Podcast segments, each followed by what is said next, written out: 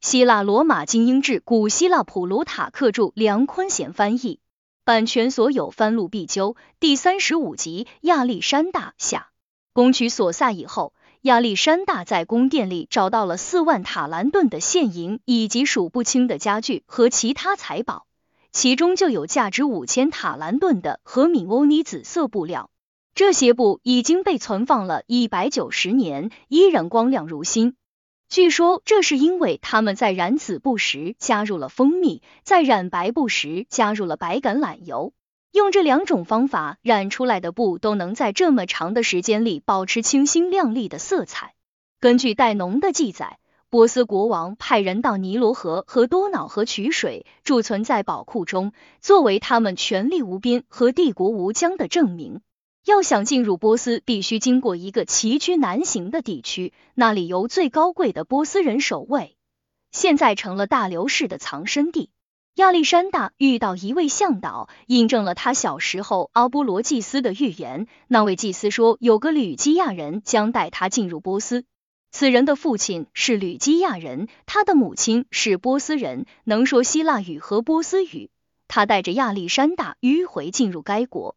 一场对俘虏的大屠杀在这里发生了。据亚历山大亲述，杀俘令是他亲自下达的，他相信这样做最有利。据他说，这里找到的钱一点也不比索萨少，连同其他可以搬走的财宝，总共动用了一万对驴子和五千峰骆驼来搬运。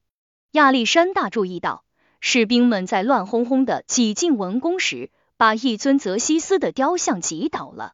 亚历山大在雕像前站住，像对待活人那样对着雕像说道：“看着你摔倒在地，我们是应该因为你曾经入侵希腊而对你不管不顾呢，还是看在你志向高远的份上扶你一把？”片刻之后，他继续往前走，没有再看雕像一眼。他在这里越冬，让士兵们休整四个月。据说他第一次坐上精致穹顶下的波斯王座时，科林斯人德马拉托老泪纵横。他与亚历山大关系密切，曾是亚历山大父亲的朋友。德马拉托哀叹那些已经死去的希腊人太不幸，不能亲眼目睹亚历山大坐在大流士的玉座上。他准备从这里出发进攻大流士。出发之前，他招待军官们饮酒取乐。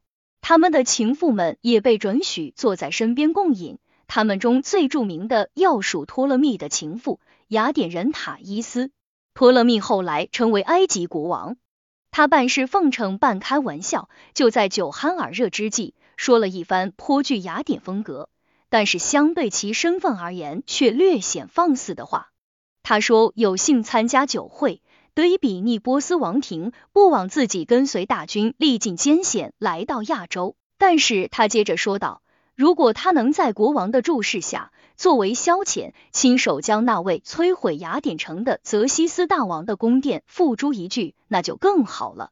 后世将这样传颂：那些追随亚历山大的女人，比所有的海陆名将都厉害。他们为受尽波斯人凌辱的希腊人报了一箭之仇。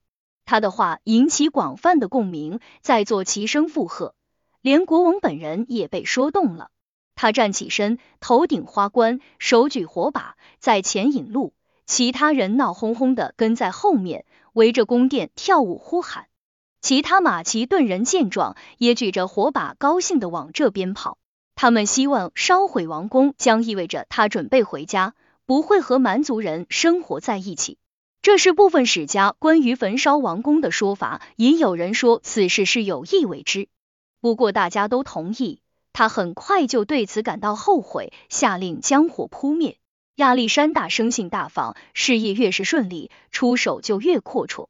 再加上他赏赐时态度和蔼可亲，使人倍感温暖。在这里，我想举几个例子：派奥尼亚将领阿里斯顿杀死一个敌人。提着头来见亚历山大，对亚历山大说，在他的国家献上这样一份礼物，会得到一个金杯作为赏赐。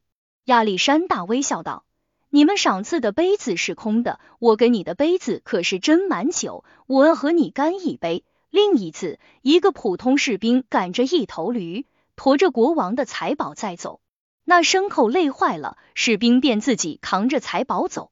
亚历山大看到他不堪重负，就问怎么回事。那人如实汇报，正好他也累得不行，准备卸下担子休息。亚历山大对他说：“别趴下，继续走，东西归你了，把他扛回自己的帐篷去。”他喜欢被人索要礼物，拒绝接受他的赏赐，往往会惹他不高兴。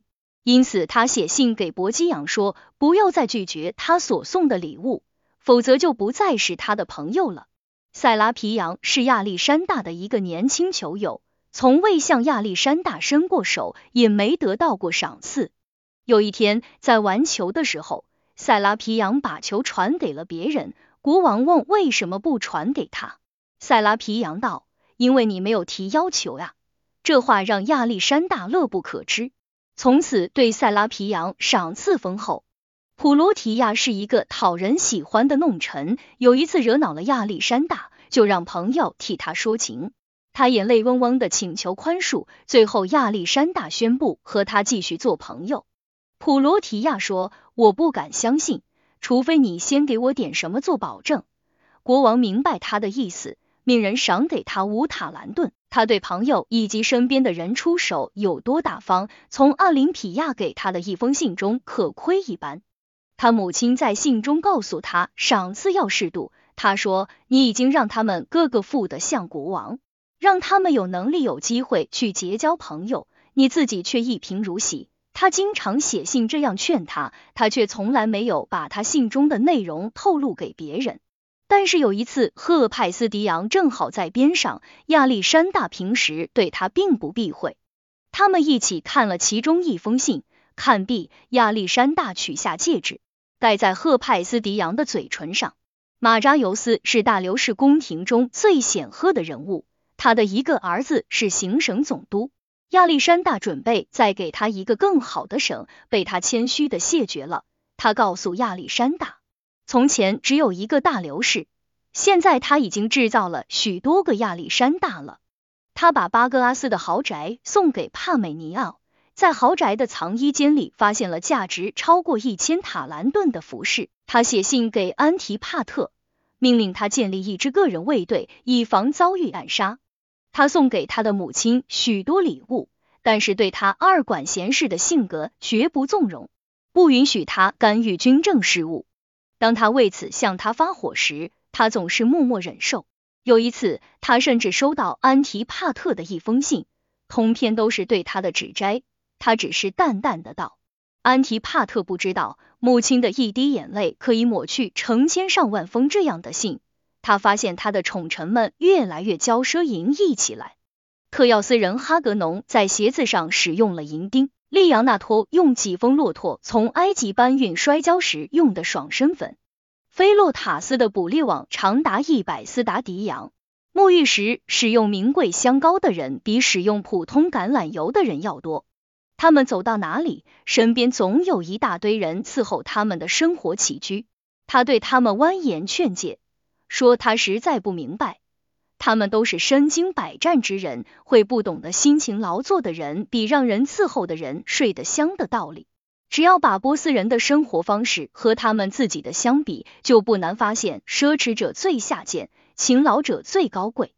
他进一步告诫道：如果一个人连自己的身体都照顾不了，他还有什么资格声称自己是一名合格的战士，可以照顾好自己的战马，保持自己的盔甲整洁？他说：“你们难道不明白，只有当我们避免沾染被征服者的恶行和缺陷，我们的胜利才称得上功德圆满？”为了使自己的说法更有说服力，他更加积极的投入到狩猎和其他与战斗相关的训练中。利用一切机会体验艰辛和危险。有一次，他正在制服一头狮子的时候，一位斯巴达使者正好在场。使者说，他勇斗猛兽，以便决定谁才是王者。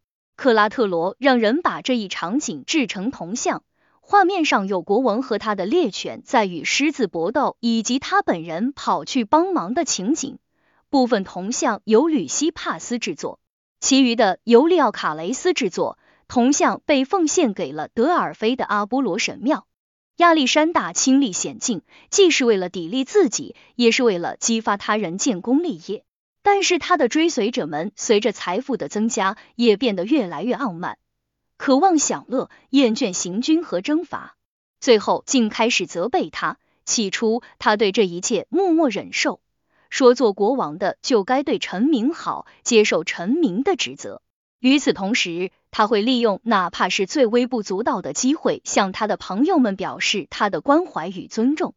他听说普克斯特被熊咬伤，就写信给普克斯特，说普克斯特只把伤情告诉别人，却没有让他知道，这事做的不地道。他说：“事已至此，请告诉我你的病情如何。”是否有人在你遇险时把你扔下，我好惩罚他们？赫派斯迪昂有事外出，亚历山大写信告诉他，他们正在猎捕猫鼬时，克拉特罗不幸被佩迪卡斯的标枪射中双腿。普克斯特痊愈后，亚历山大写信向他的医生阿勒西帕表示感谢。克拉特罗生病时，亚历山大做了个梦。醒后，他为克拉特罗祭神祈福，并要求克拉特罗也这样做。医生保萨尼亚准备用藜芦给克拉特罗解毒，亚历山大给医生写信，既对克拉特罗的病情表示关切，又对如何用药提出意见。他很重视保护朋友的名誉。当艾菲亚特和基索向他报告哈帕洛斯逃离职守时，他把二人当作诬告者关了起来。他遣返老弱士兵的时候，埃盖人奥吕洛克尽管身体健康，却把自己的名字列入生病的士兵名单中。此事被发现后，他承认自己爱上一个名叫特里西帕的年轻女子，想和她一起去海边。亚历山大问这女人是谁家的，当得知她是位拥有自由身的妓女时，亚历山大对奥吕洛克说。我想帮你的忙，看看能不能用礼物或者说服的方式打动他。他是个自由人，我们不能用其他方式强迫他。令人惊讶的是，有时候他会为了朋友的一点小事而写信。在一封信中，他命令寻找一名逃入基利基亚的属于塞琉科的年轻奴隶。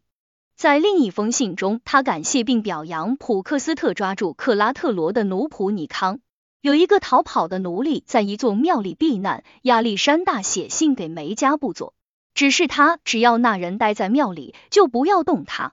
不过，如果能把他引诱出来，就把他抓住。据说他刚开始审理死刑案件时，会用手捂住耳朵，不听控告人说话，以免对被告产生先入为主之见。但是后来，大量的案件被呈送给他，许多指控被证明属实。他开始变得狠心起来，把假的也当真了。尤其当有人说他坏话的时候，他就会失去理智，变得冷酷无情。他把荣誉和名声看得比生命甚至王国更重要。他再次出发寻找大流士，准备跟他再打一仗。当听说大流士已经成为贝索斯的阶下囚时，他把帖萨利人打发回家，并付给他们二千塔兰顿。远高于他们应得的报酬。此次追捕大流士是一场耗时费力的苦差事。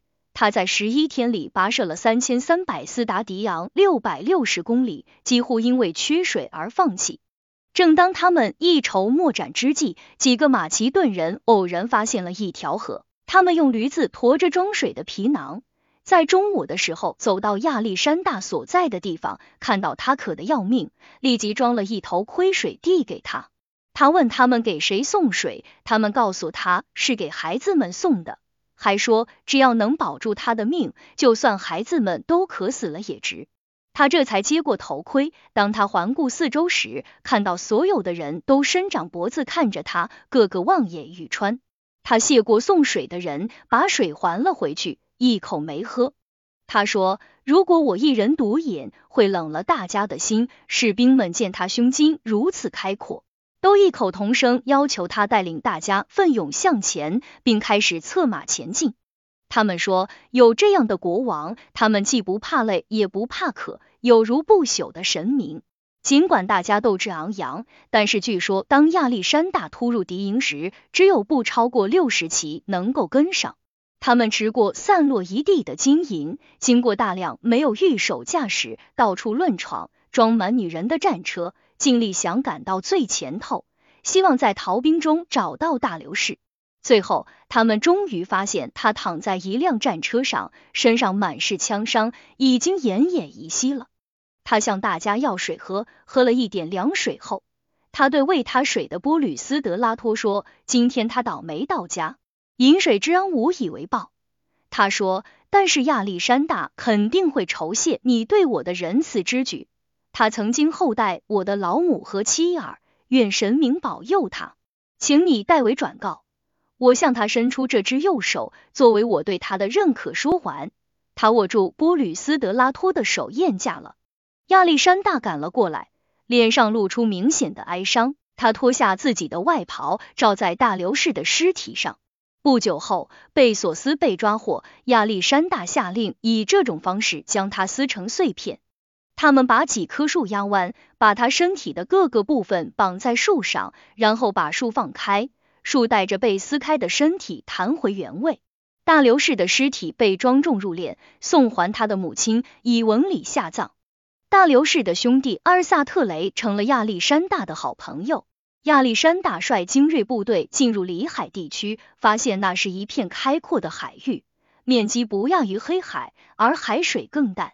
没有关于里海的更准确资料，只能推测它可能是麦药提斯湖的分支。然而，地理学家们更了解实情，并且在亚历山大远征之前很久就做出了论述。他们说，在从大海延伸进入大陆的四个海湾中，里海的位置最靠北，在这里，那些牵着布克帕拉走的人与一伙蛮族人不期而遇，连马带人被抓了俘虏。亚历山大非常生气，派一名传令官去告知蛮族人，如果不归还他的战马，就把他们全部杀光，包括妇女和儿童。他们不仅归还了他的战马，还把城市也一并交到他的手里。他对他们非常友善。还向那些抢了他战马的人付了一笔赎金。他从这里进军帕提亚，闲来无事开始穿着蛮族服装。这样做也许是为了更便于教化蛮族人，收买人心最好的办法，无疑就是入乡随俗。也可能是他想让他们在潜移默化中逐步适应他对法律和生活方式所做的改变，让他们像波斯人一样崇拜自己的国王。然而，他并没有完全采纳与希腊人格格不入的波斯风格，既不穿裤子和长袖衫，也不戴头巾，而是介于波斯和马其顿之间。他的着装不像波斯人那样花哨，却比马其顿人华丽。刚开始，他只是在接见蛮族人或者和亲密朋友在屋里时才穿这种衣服，但是后来他就穿着这种衣服公然出现在大庭广众之中。这让马其顿人看了黯然神伤，但是他们对他的勇敢和人品十分敬重，认为在某些方面满足一下他的好奇心和荣誉感是无可厚非的。他一直都在为此而战，历尽艰险。不久前，小腿还中了一箭，腿骨粉碎，碎片被取出。还有一次，他的颈部被石头击中，很长一段时间视线模糊。但是这一切并不妨碍他冒险，他甚至渡过被他误以为是塔奈斯河的奥雷萨特河，将斯古提人击溃，追着他们跑了超过一百斯达迪扬，二十公里。尽管这期间他一直在闹肚子，很多人说亚马逊人跑来觐见他。克莱塔克、波吕克莱托、欧涅西克里托、安提格尼和伊斯特都持这种说法。但是负责宫廷接待的阿里斯多伯洛斯和卡雷斯，以及托勒密、安提克莱德、迪比斯人飞龙、提安格拉的菲利普、艾雷特里亚人赫卡泰奥、卡尔基斯人菲利普和萨莫斯人多里斯都说这个故事纯属杜撰。亚历山大本人似乎也证实了后一种说法，在一封写给安提帕特的信中，他叙述了那里发生的一切。他说，斯古提国王提议将女儿嫁给他，但是只字未提亚马逊人。多年以后，有一次，欧涅西克里托在给时任国王吕西马克读他的第四部书时提到这个故事，国王大笑道：“你认为我当时在哪里？不过，这个故事真实与否丝毫无损亚历山大的威名。他担心马其顿人会厌倦战争，于是把大多数人留在营地，只带他精选的军队来到胡卡尼亚，共有二万名部族和三千名骑兵。他对他们说：“迄今为止，蛮族人仿佛只是在梦中见到他们。如果他们惊醒了亚洲，却没有把他征服，就打道回府。”那么他们的敌人一定会像饿狼扑食一样扑向他们。不过他说他绝不会强迫任何人留下，想走的随时可以走。他只是不希望当他带领马其顿人去征服世界时，却发现身边只有少数几个朋友和自愿者。这几乎是他写给安提帕特信中的原话。他接着说道：“他讲完这些话以后。”士兵们齐声高呼，他们愿意追随他到天涯海角。这些人被说服后，要把大多数人吸引过来就不难了，大家无不欣然从命。他越来越适应当地人的生活方式，也尽力使当地人熟悉马其顿人的习惯。他敏锐的认识到，他即将踏上征程，远离此地。帝国的安宁最好是建立在民族间的互信，而不是武力压制的基础之上。为此，他挑选出三万名男童，聘请老师教他们希腊语，对他们进行马其顿式的军事训练。他和罗萨娜的结合既是爱情的结晶，也是出于政治需要。他们的初识发生在一次酒会上，他翩翩起舞，年轻而貌美，一下就把亚历山大迷住了。当被征服地区的民众看到他在他们中间挑选妻子，心里会感到极大的满足，对他产生一种亲近感。他们高兴的看到，尽管他已坠入情网，却依然风度翩翩、光明正大的赢得美人归。人们还注意到，在他的主要朋友和宠臣中，赫派斯迪昂对他的所作所为最为认同，也像他那样改变生活习惯。克拉特罗却严格遵循本国的习惯和生活方式，因此在与波斯人打交道时，他会首先想到前者；而在与希腊人或者马其顿人打交道时，他会派后者去。总的来说，他更喜欢赫派斯迪扬，对克拉特罗更敬重。他常说，赫派斯迪扬是亚历山大的朋友，克拉特罗是国王的朋友，因此这两个朋友私底下互相不买账。有时还公开掐架。有一次在印度，二人甚至拔剑相向，双方的朋友在一旁助阵，眼看就要真打起来。刚好亚历山大骑马赶到，他公开责骂赫派斯迪扬，叫他傻瓜、疯子，居然不知道，又是没有亚历山大的宠幸，他一文不值。他也在私下里严厉斥责克拉特罗，随后让二人当着他的面和好。同时，他向安蒙神以及所有神奇发誓，他爱二人超过一切。不过，如果让他发现他们再次吵架，一定会把他们处死，或者至少处死挑起事端的人。自那时起，二人即便是在开玩笑时，也不会再刺激对方。在马其顿人中间，恐怕没有人比帕美尼尔之子菲洛塔斯名气更大。他不仅作战勇敢，吃苦耐劳。在慷慨大方上也仅次于亚历山大，对朋友最讲义气。有个朋友找他借钱，他命管家给钱，管家告诉他手头没有钱。他说：“难道没有盘子或者衣服可卖？”但是他目空一切，骄奢淫逸，与其平民的身份不符，高傲而不高贵。这种错误和虚假的高高在上，只能招来嫉妒和仇恨。帕美尼尔时时告诫他：“我的啊。”最好别那么逞强。很久以前就有人向亚历山大告他的状。大流士在基利基亚战败，他的大批财富在大马士革被俘获。在被带往军营的俘虏中，有位来自普德纳，名叫安提戈涅的希腊美女被分给了菲洛塔斯。有一天，这菲洛塔斯在喝酒时又口无遮拦起来，对他的情妇道：“所有的大事都是他和他的父亲干的。”那个名叫亚历山大的毛孩子不过是坐享其成罢了，连他的王位都是靠着他们才坐上的。安提戈涅把不住嘴，把他的话泄露给了他的朋友们，然后口口相传，最后传到克拉特罗的耳朵里。克拉特罗把这个女人秘密带到国王那里。亚历山大听完他的叙述后，命他继续与菲洛塔斯虚与委蛇，并时时向他汇报打听到的情况。菲洛塔斯落入陷阱而不自知，有时是在发脾气，有时纯粹是为了吹牛。无意中让安提戈涅听到无数愚不可及、对国王大不敬的话。尽管亚历山大对菲洛塔斯的话了如指掌，也证据确凿，眼下却不闻不问。也许是因为他对帕美尼奥的忠诚深信不疑，亦或是顾及到他们在军中的威望和势力。就在此时，有个来自卡拉斯德拉的名叫林诺斯的马其顿人密谋刺杀亚历山大。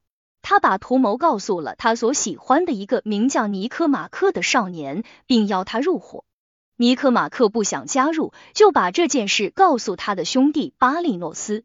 巴利诺斯去找菲洛塔斯，请他把他们兄弟引荐给亚历山大，说他们有要事要向亚历山大禀报。菲洛塔斯不知是出于什么原因拒绝引荐，说国王正忙于更重要的事。两兄弟再次催促他，又再一次受到慢待。他们于是找了另一个人，通过他的引荐见到了亚历山大。他们先叙述了林诺斯的阴谋，顺便把菲洛塔斯疏忽大意、两次无视他们的请求一事也告诉了亚历山大。亚历山大非常生气，当他得知林诺斯拒捕被杀时，心情更是难以平静，担心再也无法破获刺杀阴谋。他一对菲洛塔斯表示不满，菲洛塔斯所有的敌人立刻现身，公开说国王太轻信了，一个小小的林诺斯能想出来干这么大的事，他不过是某个大人物手下的一枚棋子罢了。那些拼命想掩盖真相的人，就是这个阴谋的受益者，应该受到更严厉的审查。当他们发现国王对他们的捕风捉影很感兴趣时，便不停的往菲洛塔斯身上泼脏水。最后，亚历山大被说服，菲洛塔斯被捕，并当着主要将领们的面受到刑讯。亚历山大坐在帘子后面，对外面的一举一动了如指掌。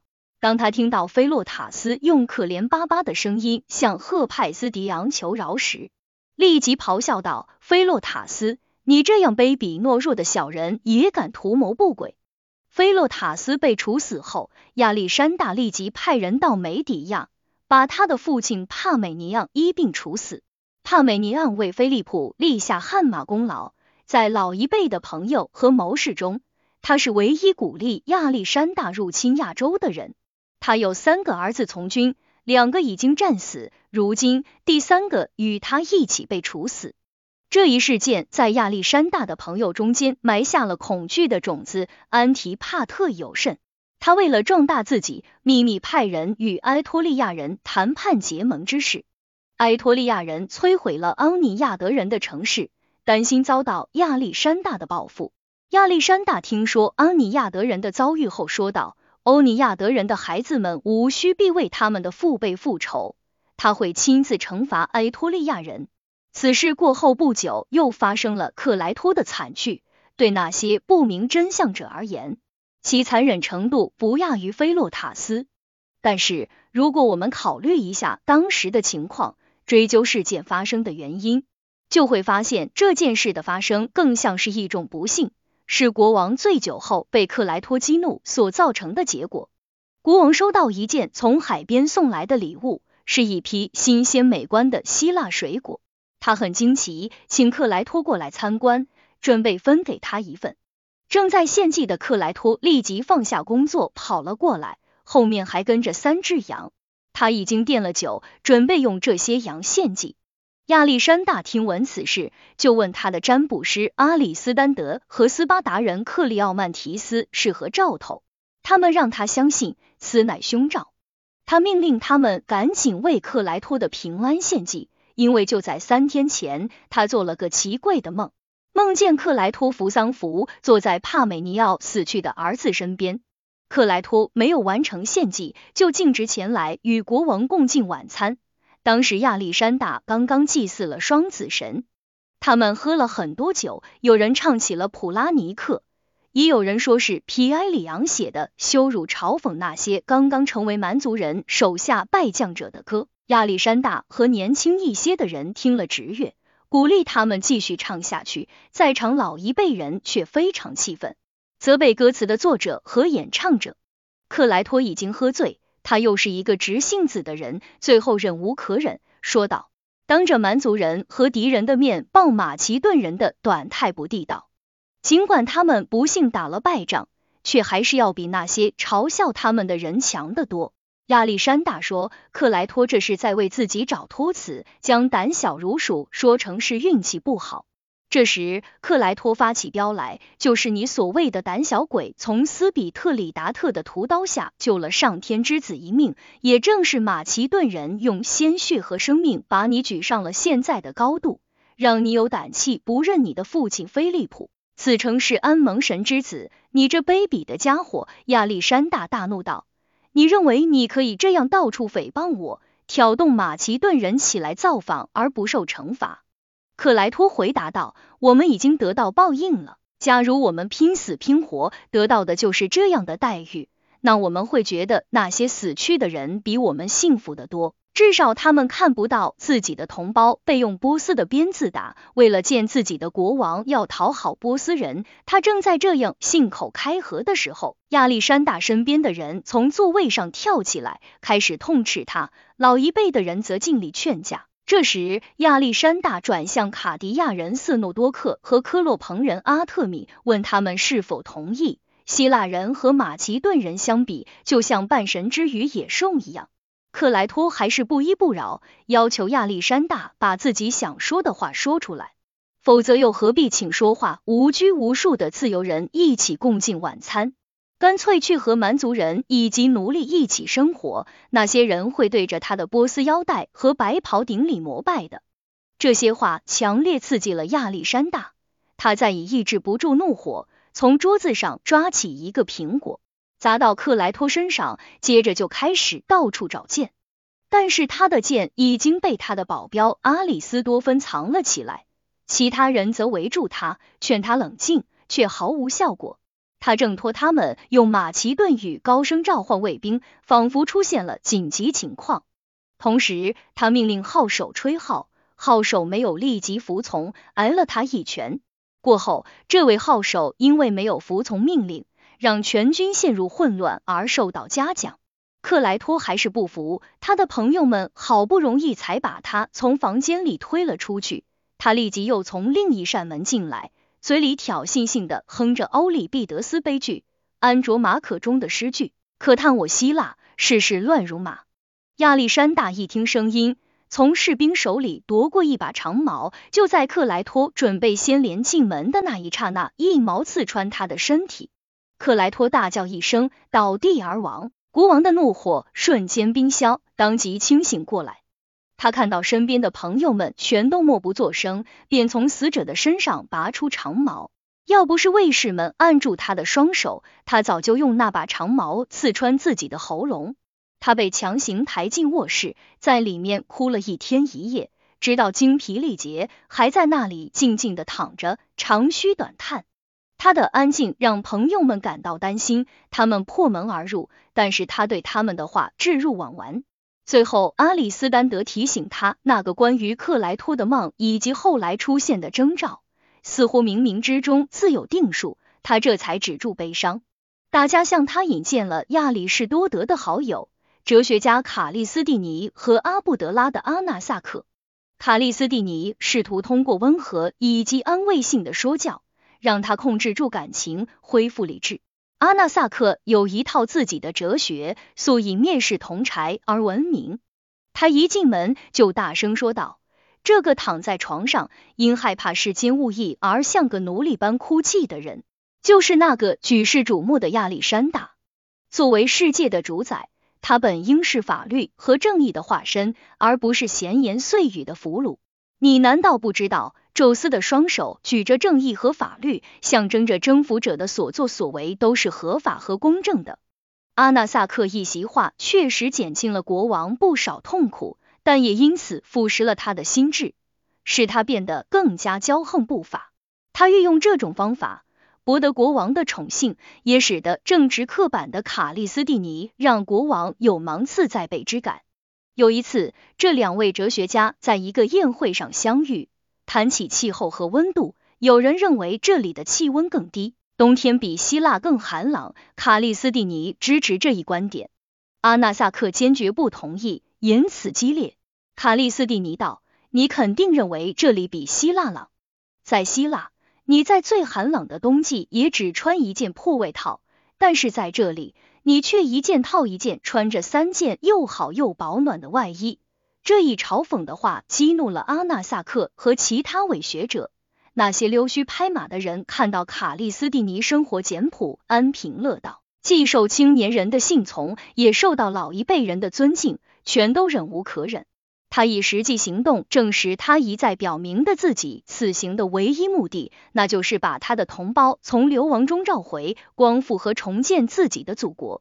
他除了因名气太大招来嫉妒外，还因为他的举止使得那些心怀叵测的人有了构陷他的机会。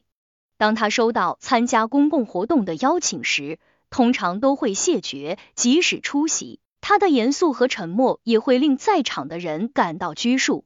给人感觉他好像对眼前的东西看不惯，连亚历山大也对他发表评论。平生最恨假清高，天大好处看不到。在一次有许多人参加的晚宴上，当酒杯传到他手上的时候，他被要求即兴发表一篇赞扬马其顿人的演说。他的演说雄辩滔滔，在场的人都离席鼓掌称善，向他投掷花冠。唯独亚历山大口云奥里庇得斯的诗句，非你能口吐莲花，实在是好话嘴滑。对他说道：“如果你想展示一下你的辩才，请你指出马其顿人的缺点，批评他们，让他们引以为戒。”卡利斯蒂尼立即照办，收回先前所说的话，大胆抨击马其顿人，还说菲利普之所以能够做大。主要是因为希腊人彼此不和，有诗为证，乱世握棍响大名。他的话触怒了马其顿人，从此以后他们对他恨之入骨。亚历山大说，卡利斯蒂尼并没有展示出自己的才华，只是暴露出对马其顿人的恶意。赫米帕斯说，卡利斯蒂尼的书童斯德罗博士后把这段经历告诉了亚里士多德。他说，卡利斯蒂尼察觉国王对他越来越不喜欢，有两三次在准备去见国王时，他反复吟诵“帕特罗克洛远胜于你，却终究难逃一死”。因此，亚里士多德的评价不无道理。他说，卡利斯蒂尼的确口若悬河，就是不识时务。他做了一个真正的哲学家应该做的事，那就是拒绝帝王崇拜。他把最高贵、最勇敢的马其顿人只敢在私底下抱怨的话公开说了出来。帝昂崇拜遭到抛弃，他让希腊人以及亚历山大本身免遭一次奇耻大辱，他自己却因此而遭受了灭顶之灾。他做得太莽撞，仿佛是在逼国王就范，而不是晓之以理、动之以情。米图利尼的卡雷斯写道，在一次宴会上，亚历山大喝完酒后。把酒杯递给他的一个朋友，那人接过酒杯，起身走向祭坛，喝完酒后向亚历山大行跪拜礼，随后亲吻他，最后回到座位就坐。所有的人都依次照做。轮到卡利斯蒂尼时，他举杯饮酒，趁国王和赫派斯迪昂谈得正欢，没有注意时，走上前去就要亲吻亚历山大，但是绰号飞顿的德美特里挡住他。说道：“陛下千万别让他吻你，他是唯一没有向你行跪拜礼的人。”国王拒绝了他的吻，卡利斯蒂尼满不在乎，只是大声说道：“那我就比大家少个吻了。”赫派斯迪昂说：“卡利斯蒂尼违背了自己的诺言，他曾经庄重的承诺会像其他人那样敬重国王。”由这一事件所引起的不快，使得亚历山大相信了这句话。许多像吕西马克和哈格农这样的人也落井下石，信誓旦旦的说，这个诡辩家到处吹嘘自己如何反抗专制权力，年轻人都跟在他后面。把他看作是无数人中唯一敢于捍卫自由的勇士。因此，当赫莫劳斯的阴谋败露后，亚历山大就更容易相信卡利斯蒂尼的敌人所提出的指控。他们特别提到，当赫莫劳斯问卡利斯蒂尼如何才能成为全世界最知名的人时，他说最简单的办法就是杀死已经是当今全世界最知名的人。为了促使赫莫劳斯采取行动，卡利斯蒂尼让他不要害怕金玉座。只需记住，亚历山大也是人，和所有人一样脆弱。然而，不管如何严刑逼供，赫莫劳斯的同伙中没有一个提及卡利斯蒂尼参与了密谋。就连亚历山大自己，也在不久后写给克拉特罗、阿塔洛斯和阿尔克塔的信中，告诉他们，那些年轻人在言行下依然咬定他们是单独行动，没有同谋犯。但是再后来，他却在一封写给安提帕特的信中指控了卡利斯蒂尼。他说，那些年轻人已经被马其顿人实行处死。至于那个诡辩家，一直卡利斯蒂尼。我要让他和那个把他送到我这里来的人，以及那些在他们的城市中藏匿图谋害我性命的人一起受罚。矛头明白无误的指向亚里士多德，卡利斯蒂尼是他的表妹赫罗之子，在他那里接受教育。关于他的死，说法不一，有人说他被亚历山大下令绞死，也有人说他病死在狱中。但是据卡雷斯记载，他被捕后被关押了八个月。以便在亚里士多德在场时过堂，他变得十分肥胖，大约就在亚历山大在印度的马利奥西德拉凯受伤的时候，他死于寄生虫病。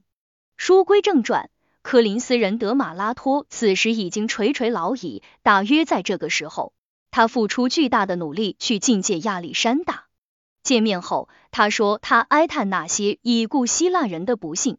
因为他们没能见到亚历山大坐上大流士的龙庭，但是他没能长久享受国王的恩泽。不久后他就病故了。他的葬礼极其宏大，军队为他堆土为碑，土堆高八十尺，占地面积极大。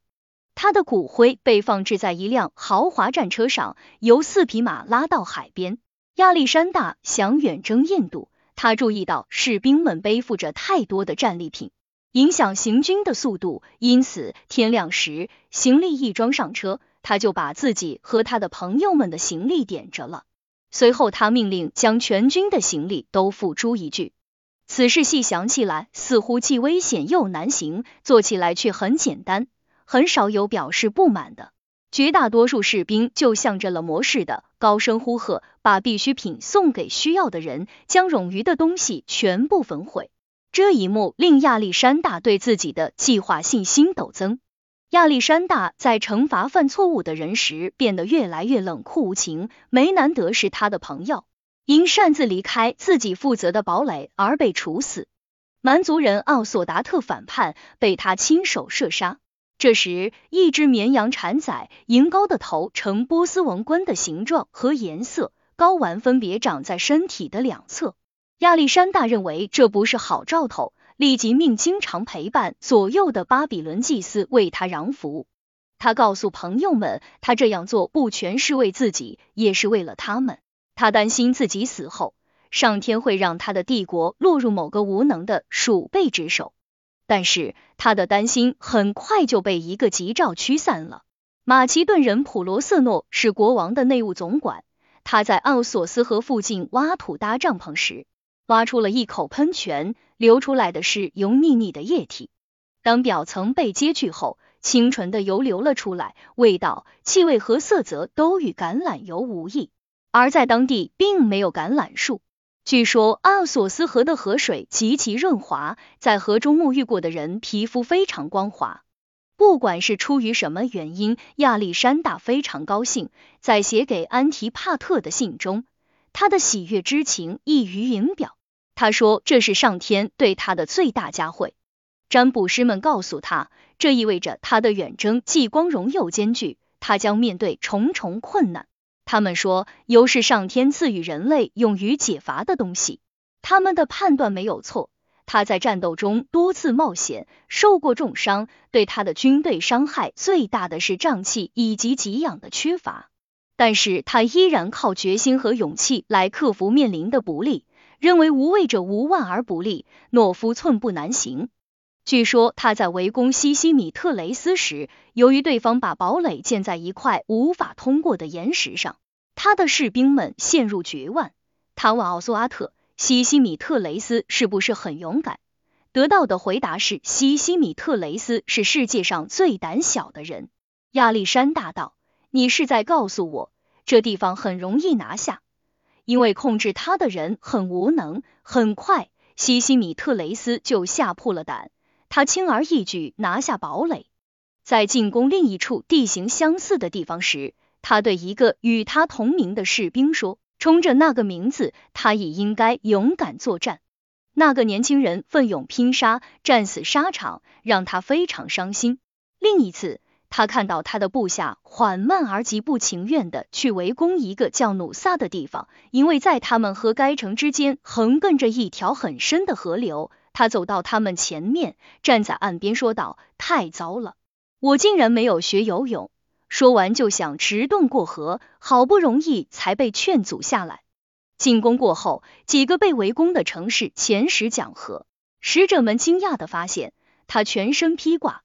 身边没有一个仆人伺候，有人给他搬来一张垫子，他请最年长的使者阿科菲斯坐在上面。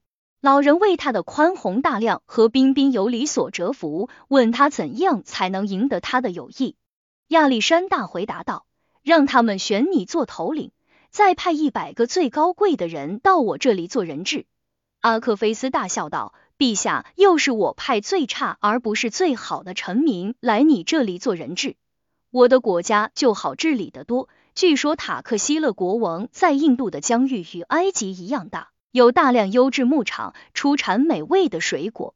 国王以贤能著称，在他与亚历山大的首次会晤中，他这样说道：“如果你们来这里不是为了抢夺我们的饮水和食物，那我们为什么还要相互厮杀？贤者只为这些不可或缺的东西而战。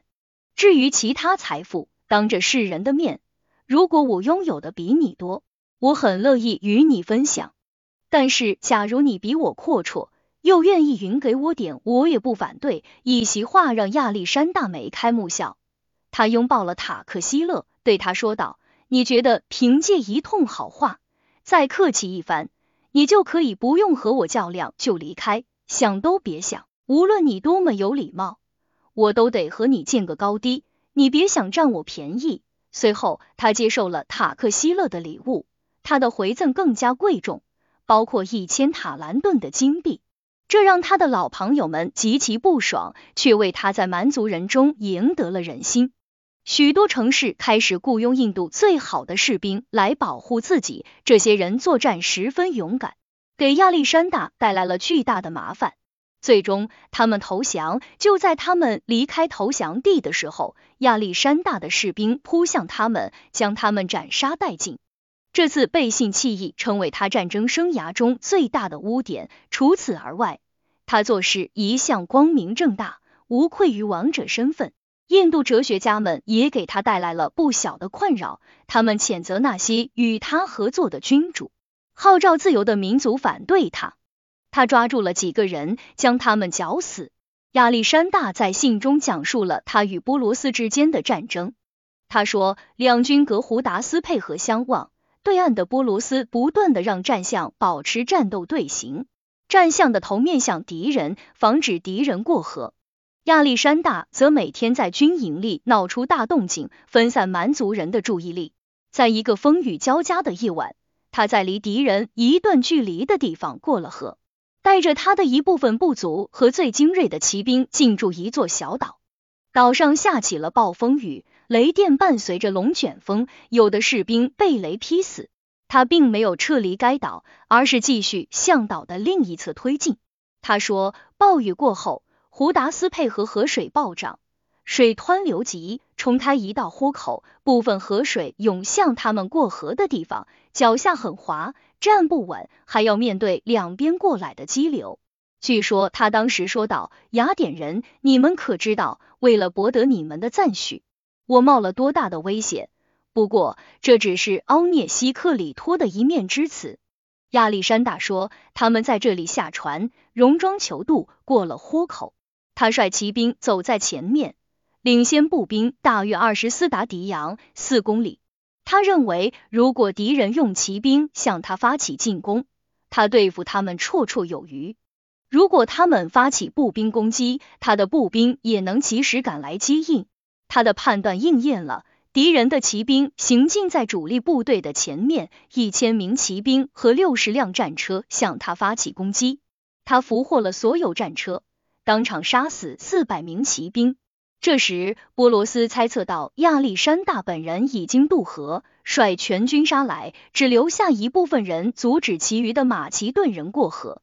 亚历山大担心敌人人多势众，为了防止受到战象的冲击。他分兵作战，亲自攻击敌人左翼，命令科艾诺斯进攻右翼，他们双双获胜。敌人的两翼被攻破后，撤往中央阵地，挤压到了他们的战象。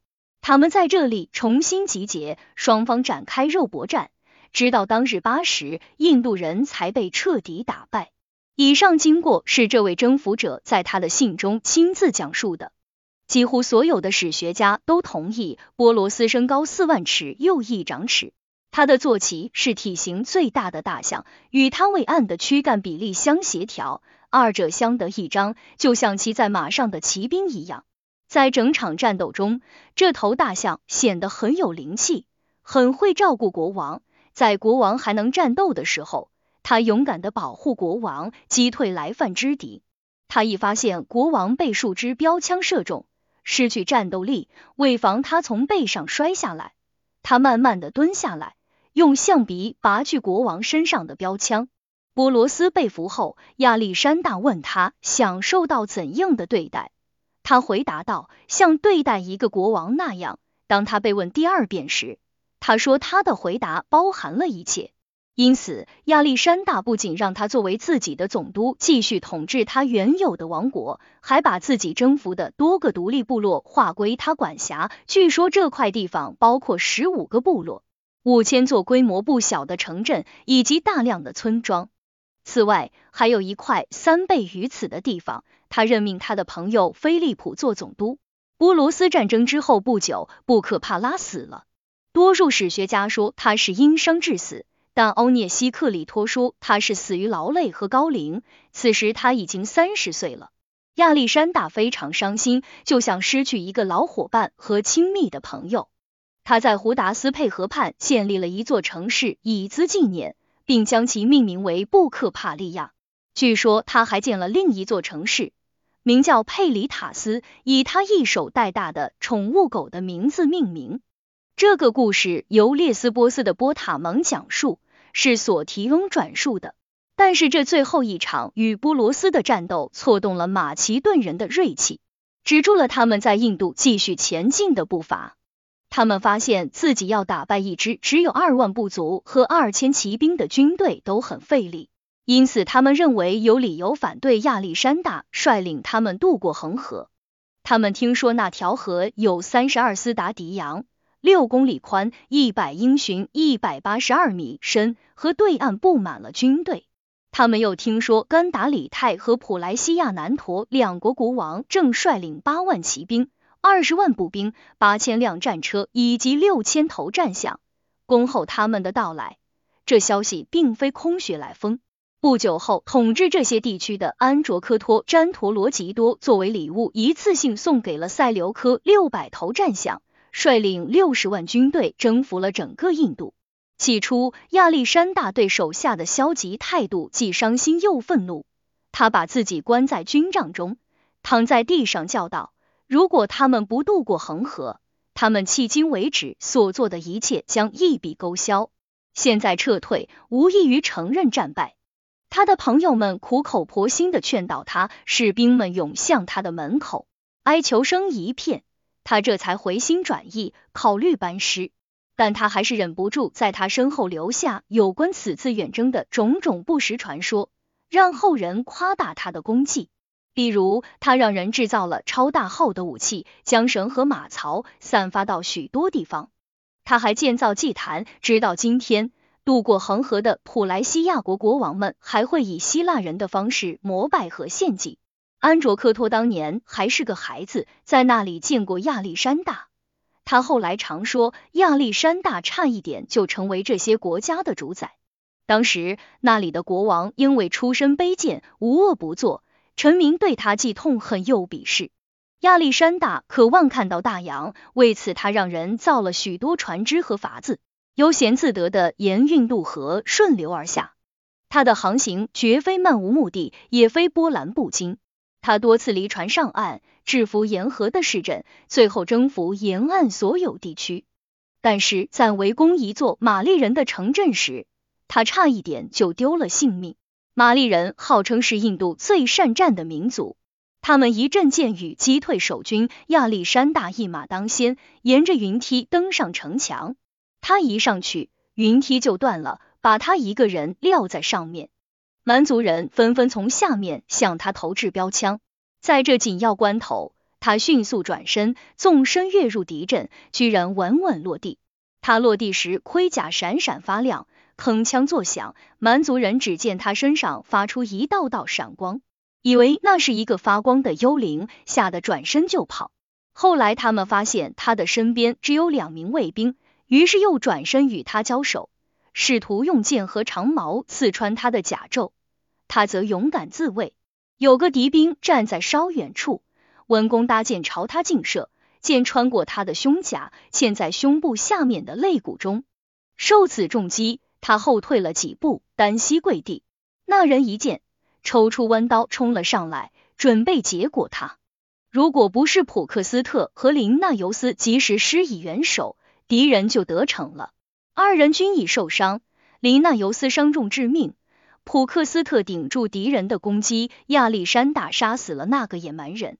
但是他并未脱险，他多处受伤，最后脖子上挨了重重一棍，只得身体靠着墙，但是他依然勇敢的面对敌人。就在此时，马其顿人已经聚集到他的身边，他不省人事，被抬回大帐，他死亡的消息立即传遍全军。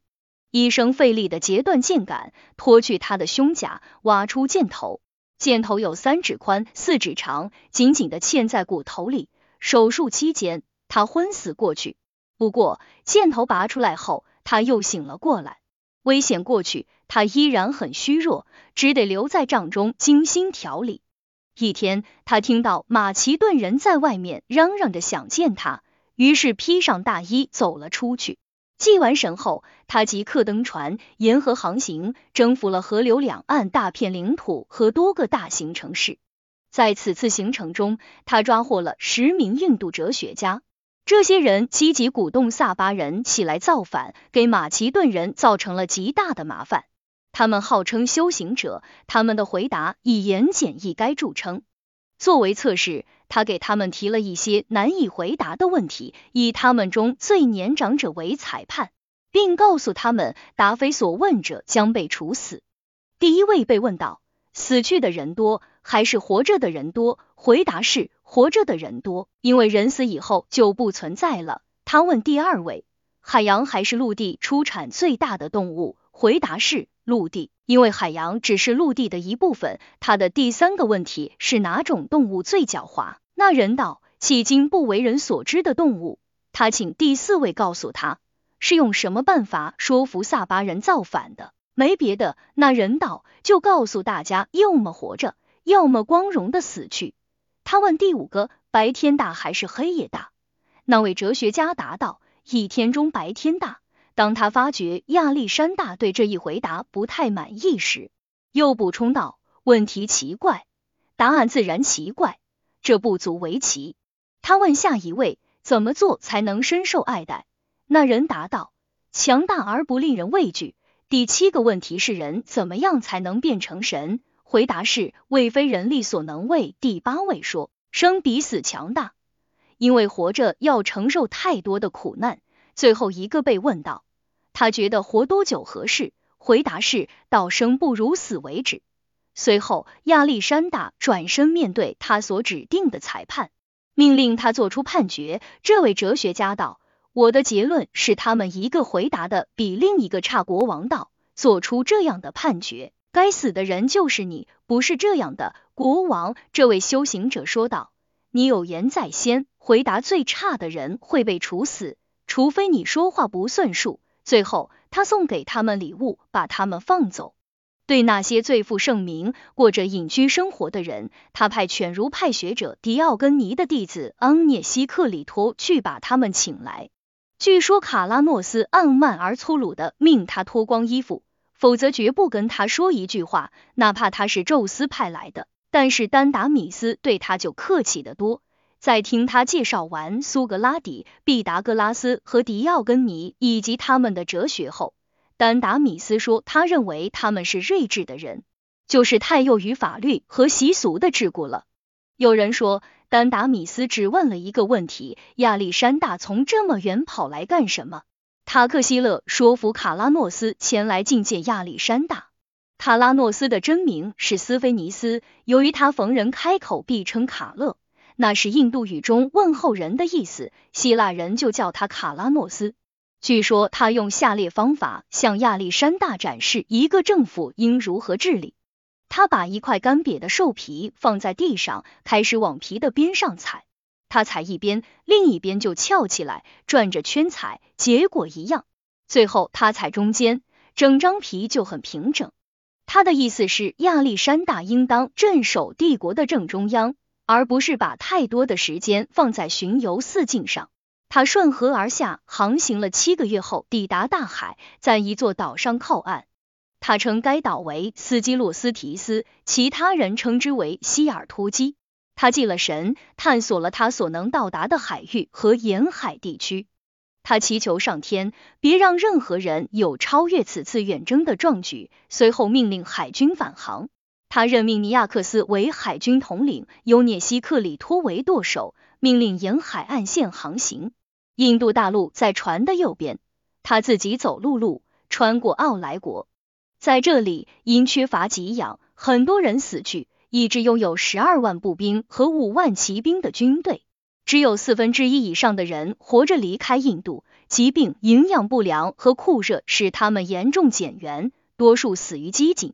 他们行军路过的地方是一片蛮荒之地，当地居民食物匮乏，只有为数不多的羊。因以海鱼为食，其肉腥膻难闻。经过六十天的行军，他抵达格卓西亚，在那里他得到了充足的补给。附近的国王和行省总督们听说他要来，都踊跃供奉。休整完军队之后，他继续前进，穿过卡马尼亚，一路上连续欢宴七天。他和最要好的朋友们坐在一座高耸的台子上，日夜饮酒作乐。高台由八匹高头大马拉着，缓缓前行，十分显眼。跟在高台后面的是一辆辆战车，有的附有紫色和刺绣的华盖，有的绑着绿色的树枝，枝条不断更新。他的其他朋友以及将领们头戴花冠，坐在车上饮酒作乐。盾牌、头盔、长矛都不见了，士兵们手拿酒盅、高脚杯和贴里科利亚酒具。一路上从大网和酒缸中舀酒，彼此为身体健康干杯。有的坐地喝酒，有的边走边喝。到处鼓乐喧天，琴声和歌声一片。女人们像在酒神节上那样翩翩起舞。在这场乱哄哄、飘飘然的行军中，士兵们除饮酒外，还伴随着各种娱乐活动和狂欢，给人感觉酒神就在其中，引领着游行队伍。他一抵达在格卓西亚的行宫，就让军队再次休整和欢宴。据说有一天他喝多了，去看舞蹈比赛。他最喜欢的巴格阿斯夺回后，身着舞蹈装穿过剧场，坐在他的身边。马其顿人大喜，高喊着要亚历山大亲吻他。他们不停的鼓掌欢呼，直到亚历山大和他拥吻为止。海军统领尼亚克斯在这里与他会合，向他讲述了海上见闻。他听后十分高兴，决定率领一支庞大的海军驶出幼发拉底河口，让阿拉伯和非洲航行，从大力神石柱进入地中海。为此，他下令在塔普萨科建造各种船只，广募海员与舵手。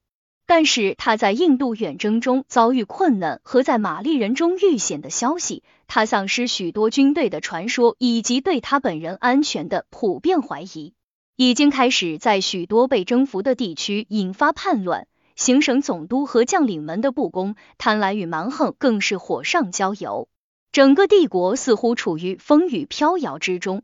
甚至是在国内，奥林匹亚和克利奥帕特拉与安提帕特不和。二人瓜分国家，奥林匹亚夺得艾皮罗斯，克利奥帕特拉控制马其顿。亚历山大闻讯，说他的母亲做出了最聪明的选择，因为马其顿人绝不会容忍为一个女人所统治。因此，他再次派尼亚克斯率领海军向沿海省份开战。他亲自前往这些地区，惩罚那些行为不端的将领。他亲手杀死了阿伯勒特之子奥苏阿特。对他一矛穿身，阿伯勒特负有为军队提供给养的义务，却只带来三千塔兰顿的铸币。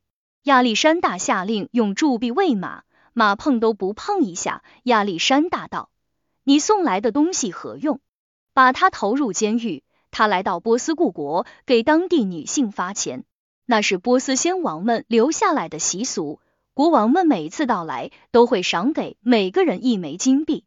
据说，由于有了这一习俗，有的国王很少回来。奥克斯尤其牵令，为了省下这笔钱，在位期间竟然一次也没有回来。亚历山大发现居鲁士的陵墓被盗，尽管盗墓贼波吕马克来自马其顿的佩拉城，颇有名望，仍然不免一死。他看完墓志铭后，命人在其下刻上希腊铭文，铭文如下：无论你是谁，不管你从哪里来。我知道你一定会来，我是居鲁士，波斯帝国的创始人，请不要吝惜我身上的这一点埋骨之地。亚历山大看完，灵魂受到了触动，世间万物，沧海桑田，令他唏不已。塔拉诺斯内脏不适已有一段时间了，他请求为他架设火葬堆。他骑着马来到火葬堆旁，祈祷并垫了酒，剪下一绺头发扔进火里。在登上柴堆之前，他拥抱了在场的每一位马其顿人，向他们道别，要求他们当天一定要和国王一起尽情欢乐。说他相信自己很快就会在巴比伦与国王再见。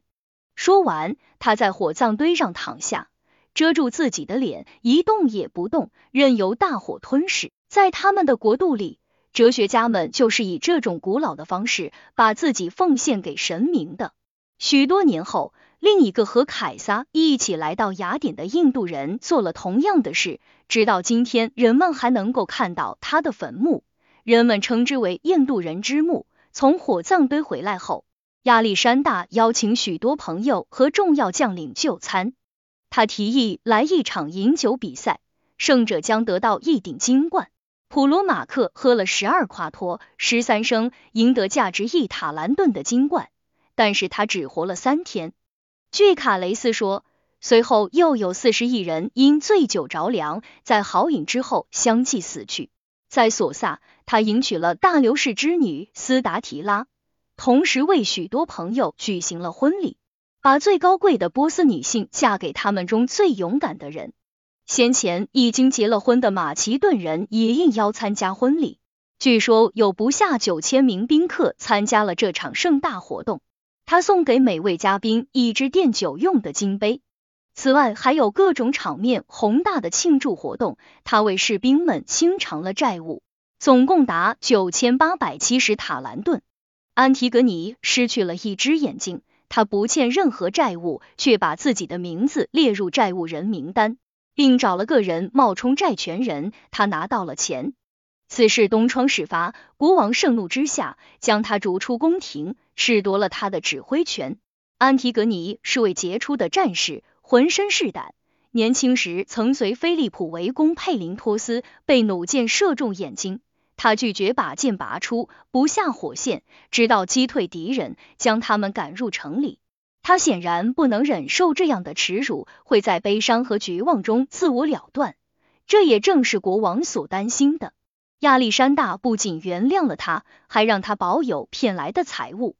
他留下来进行调教的三万名波斯男孩，在他回来时已经成才，长得既强壮又健美。他们在操练时个个身手敏捷，亚历山大对他们十分满意。马其顿人却黯然神伤，担心他们的国王会因此冷落了自己。当他开始把老弱病残士兵送上船时，他们说自己受到了不公正的对待。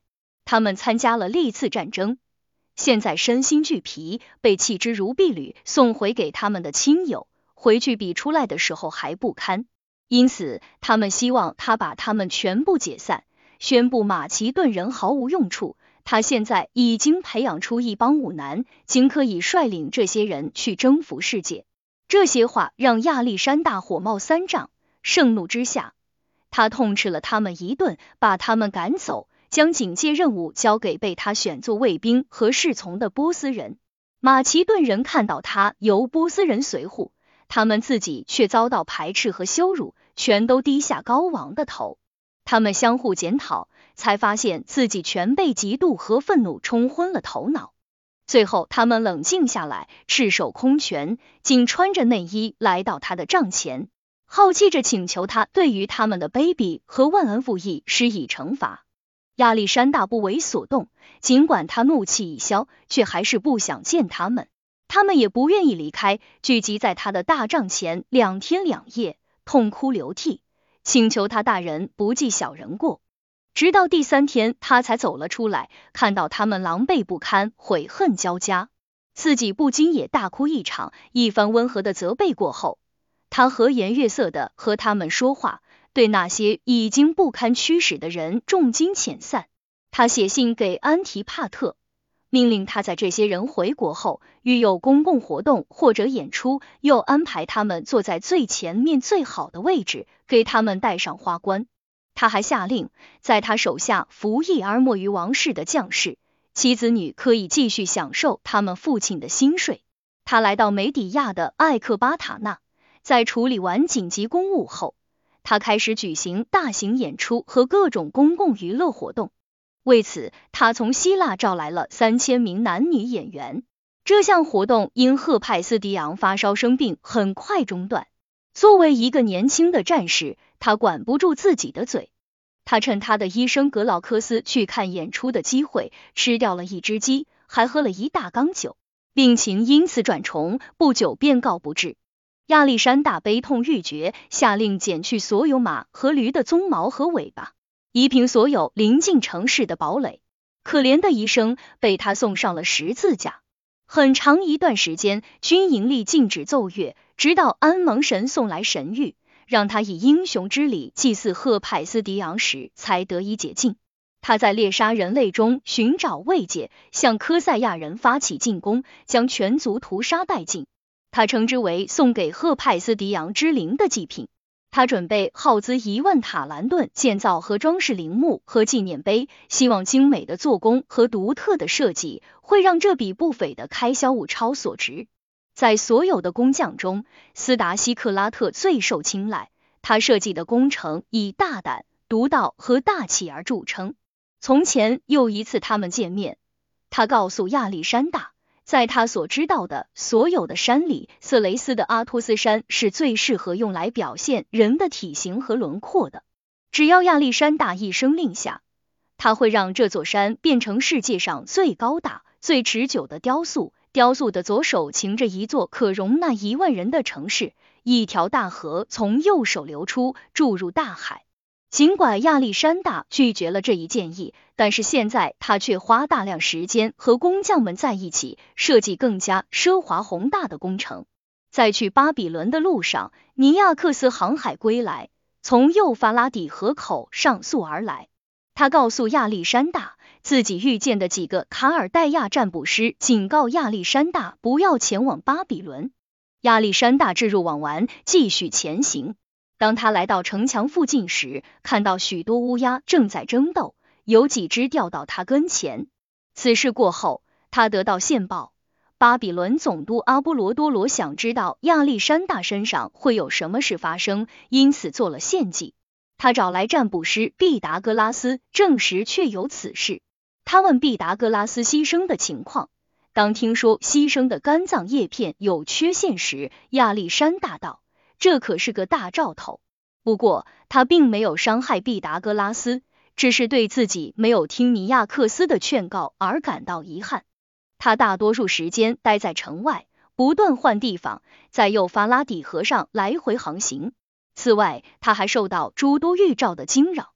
一头温顺的驴子一脚踢死了他驯养的一头最大也是最漂亮的狮子。有一天，他脱掉衣服，准备涂完油后去打球。就在他穿回衣服时，他的年轻球友发现有个人穿着国王的衣服，头戴王冠，正静静的坐在亚历山大的玉座上。他们问他是什么人，他良久不答，最后才回过神来，说他的名字叫迪奥努修。来自梅塞尼亚，因被控有罪，被从海边带到这里，长时间监禁。塞拉皮斯神显圣，脱掉他的枷锁，把他带到这里，命令他穿上王袍，戴上王冠，坐在那里一声不吭。亚历山大闻言，听从占卜师的进言，将那人处死。但是他从此意志消沉，不再相信神明的恩宠，对朋友疑神疑鬼。亚历山大对安提帕特和他的的儿子们最放心不下。他的一个儿子伊奥劳斯是亚历山大的总司酒，另一个儿子卡山德刚来不久，受的是希腊式教育。当他第一次看见蛮族人跪拜国王时，忍不住大笑出声。亚历山大大怒，双手揪住他的头发就往墙上撞。还有一次，卡山德正准备为受到指控的安提帕特说几句。亚历山大打断他道：“说什么话？你认为这些人如果没有受到伤害，会大老远的跑到这里，就为诽谤你的父亲？”对此，卡山德回答道：“他们这么远跑来，远离证据所在地，这本身就证明他们在诬告。”亚历山大笑道：“这不过是亚里士多德式的诡辩，正着反着说都对。”接着他又说。如果发现他和他的父亲对这些控告人有丝毫的不公，将对他们严惩不贷。这一切在卡山德心里烙下了恐怖的阴影。多年后，他已成为马其顿国王和希腊的主宰。有一次，他漫步德尔菲，观赏那里的雕塑。当他一眼看见亚历山大的雕像时，突然打了个寒战，浑身发抖，两眼乱转，头晕目眩，好一阵才回过神来。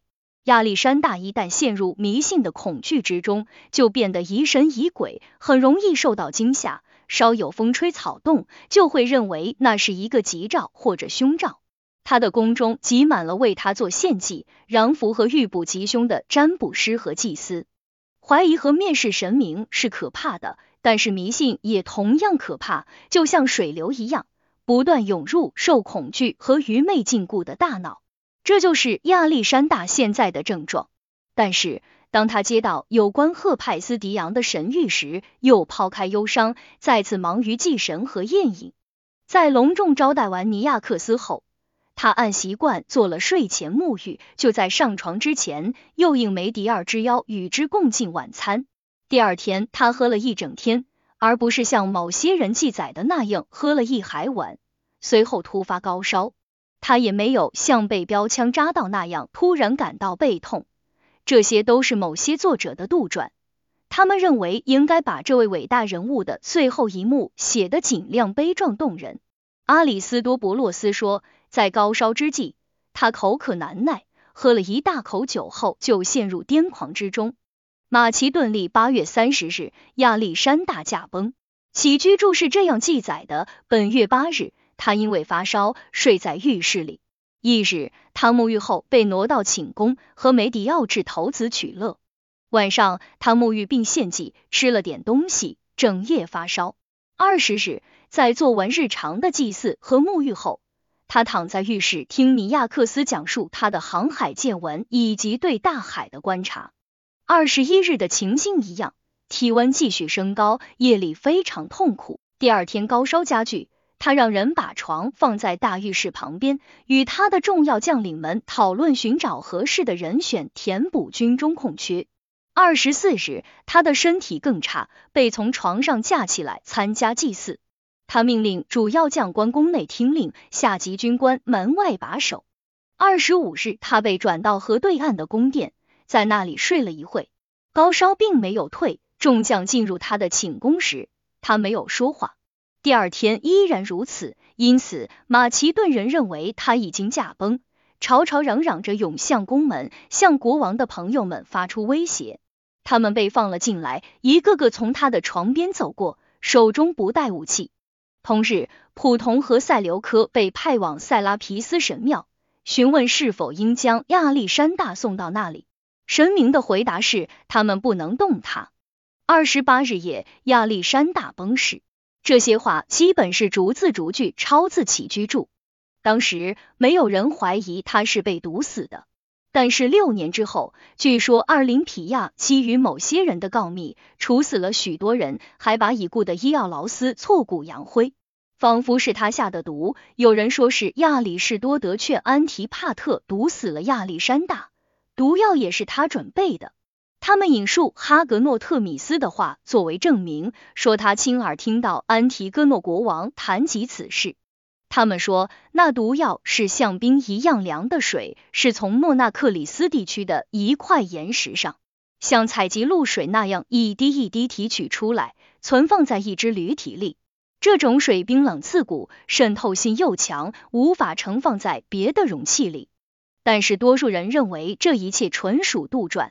一个重要的证据就是在亚历山大死后，他的将领们争吵了好几天，期间他的遗体虽然躺在一个密闭而闷热的房间里，无人问津，却依然栩栩如生，没有丝毫腐败的迹象。罗萨纳此时已身怀有孕，因而受到马其顿人的尊重。他嫉妒斯达提拉，并伪造一封信把他骗来，就好像亚历山大还活着。在他落入自己的魔爪之后，罗萨纳便将他连同他的姐妹一起杀死，将尸体投入井中，填上土。佩迪卡斯是他的同谋，国王死后，他就以阿里代的名义做掩护。成为马其顿的实际主政者。阿里代是菲利普与一个名叫菲琳娜的卑贱女人所生，是个弱智儿。他原本身心都没有缺陷，相反，曾经是一个阳光聪明的孩子。自从服用了奥林匹亚配制的药后，他不仅身体致残，智力也受到了损害。